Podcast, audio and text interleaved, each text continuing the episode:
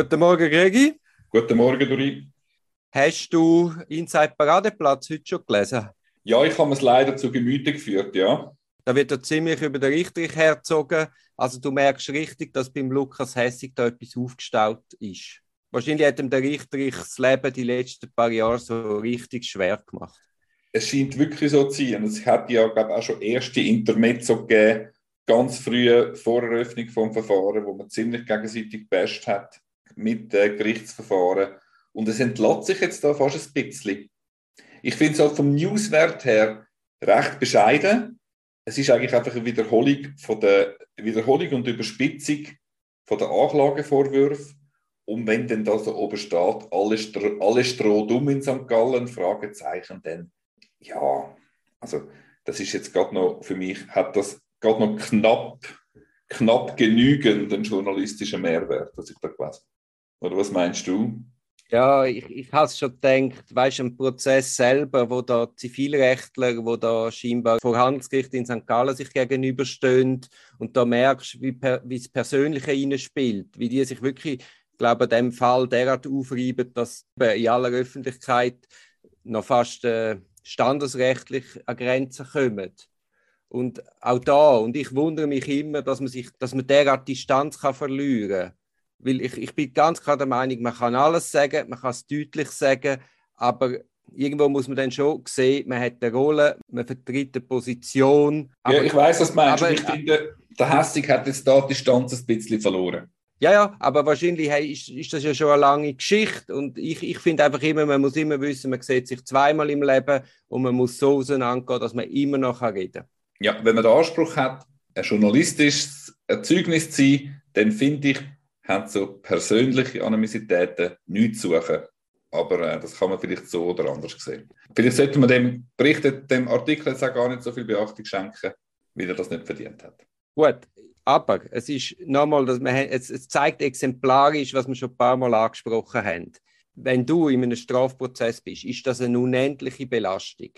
Das wünscht man gar, gar niemandem, wie du mal so schön gesagt hast wenn der, der, Strafprozess auch noch in der Öffentlichkeit verhandelt wird, der prominent wie jetzt der Fall, und du hast die Möglichkeit, den Hinterausgang zu nehmen, mittels Strafbefehl, wie das ja zwei Beschuldigte gemacht haben, und die sind jetzt mehr oder weniger nicht wirklich im Fokus von der Medienarbeit, dann muss man sich das ganz, ganz, ganz gut überlegen.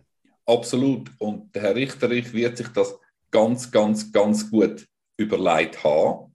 Er ist, ein renommierter, so, er ist ein renommierter PR-Berater. Aber er kann vielleicht hat nicht können erwägen, was für eine Belastung ein Strafverfahren ist. Und es ist irgendwie für mich bezeichnend, dass die Beschuldigten, die Anwälte haben, die absolut spezialisiert auf Strafrecht sind, die haben den Hinterausgang genommen. Kann sein, man kann allenfalls ist das auch der Tatbeweis, dass der Hinterausgang nicht genommen worden ist und dass man als PR-Berater jetzt dermaßen im Fokus steht und ein herber Reputationsschaden wird mutmaßlich in Kauf nehmen, zeigt, man sollte sich selber nicht vertreten und beraten, auch nicht in PR-Sachen vielleicht. Ich habe mich am Anfang ein bisschen gefragt, ja, was machen ihr jetzt wegen, liebe Staatsanwaltschaft, was machen ihr jetzt wegen 19.000 Franken so ein Büro auf? Kann das sein, dass man jetzt da dermaßen in Details geht und da ein PR-Berater, der völlig eigentlich wirklich an der Seitenlinie ist in diesen ganzen, diesen ganzen Vorwürfen, so mitnimmt. Wenn ich jetzt den Replik gelost habe vom Gandrian, wenn ich das Plädoyer vom richterlichen Anwalt gelost habe, wie du sagst, also so klar ist es nicht, hm, juristisch. Also es ist sicher zu Recht, es scheint sicher mal zu Recht angeklagt worden zu sein, das ist definitiv so. Und ja, der Hinterausgang, ob man den nimmt oder nicht, das ist eine schwierige Frage. Und jetzt äh, am 11. Februar 2022, wenn man insideparadeplatz.ch liest, spricht vieles dafür, dass man den Hinterausgang hätte nehmen Schwierige Entscheidung. Sehr schwierige Entscheidung, ja. Dann gestern Abend um 11 Uhr hat es mich fast vom, vom Stuhl gekippt. Es ist so, weißt, kommt ein E-Mail rein, dann sehe ich Beat Stocker, dann denke ich, Beat Stocker, hm, Beat Stocker. Und dann macht es erst Klick. Also ich habe nicht gerade sofort darauf geschlossen, dass das ja einer der Hauptbeteiligten ist jetzt in dem Vinzenz-Prozess. Ja, ich bin im ersten Moment auch ein bisschen perplex gewesen. Wir haben dann heute Morgen, jetzt bevor wir das noch kurz darlegen, heute Morgen extra nochmal zurückgefragt ob wir das so offenlegen können. Ähm, der Herr Stocker hat das sehr unterstützt. Also der Herr Stocker hat das gestern Abend geschrieben, hat gesagt, dass er auf unseren Podcast gestoßen. Eins Learning von dem Podcast sage dass wir ein Plädoyer von ihm noch nicht haben und hat uns das gestern Abend zur Verfügung gestellt und hat heute Morgen auch gesagt, die Art, wie wir über den Prozess berichten, das sei sein, sein Verständnis von Öffentlichkeitsarbeit. Äh, zum einen ein sehr souveräner Umgang und es passt jetzt auch besser in die Gesamtkommunikationsstrategie, die es verfolgt.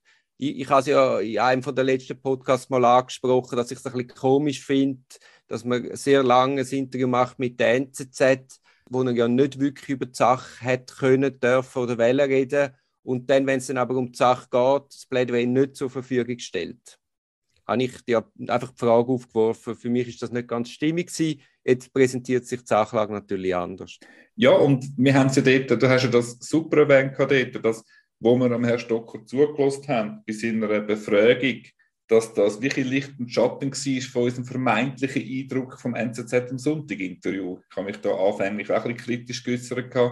Und das ist halt wirklich der geschriebene Buchstaben und das gesprochene Wort, ich meine, das ist ja langsam eine langweilige Wiederholung von uns, aber das ist ja wie Tag und Nacht. Und jetzt äh, auch mit dem letzten ja, Mail, mit dieser Offenheit, kann man, können wir das wirklich besser einordnen. Und, ähm, habe ja die Frage auch in der, im Interview in der Republik kurz erwähnt, dass eben das geschriebene Wort muss nicht viel zu tun haben mit dem tatsächlich Gesagten, weil einfach alles Nonverbale verloren geht, auch der Klang von der Stimme das lässt uns halt die Sache unter Umständen ganz anders einordnen. Und das lässt sich allein über Text nicht transportieren.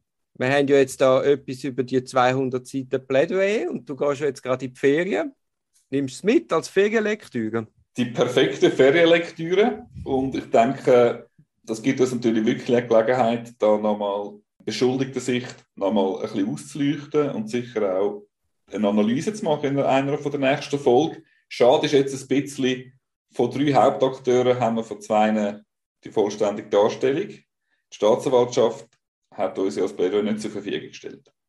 Ja, verstehe ich nicht ganz, weil eigentlich ist ja der Staat, wo da die Anklage führt, der Staat hat in sein Gesetz geschrieben, dass das Öffentlichkeitsprinzip gilt. Warum jetzt gerade der Staat das nicht offenlegt, ist mir nicht klar. Zumal wir ja dann ein Drittel vom Plädoyer nicht dürfen im Saal sitzen und zudem eben mit rein Losen hast du dem nicht mehr können folgen selbst für uns, die das, wo geübt sind in dem grundsätzlich. Also drei, dann würde ich mich jetzt verabschieden in die Ferien. Viel Spaß. Wo gehst du denn eigentlich an?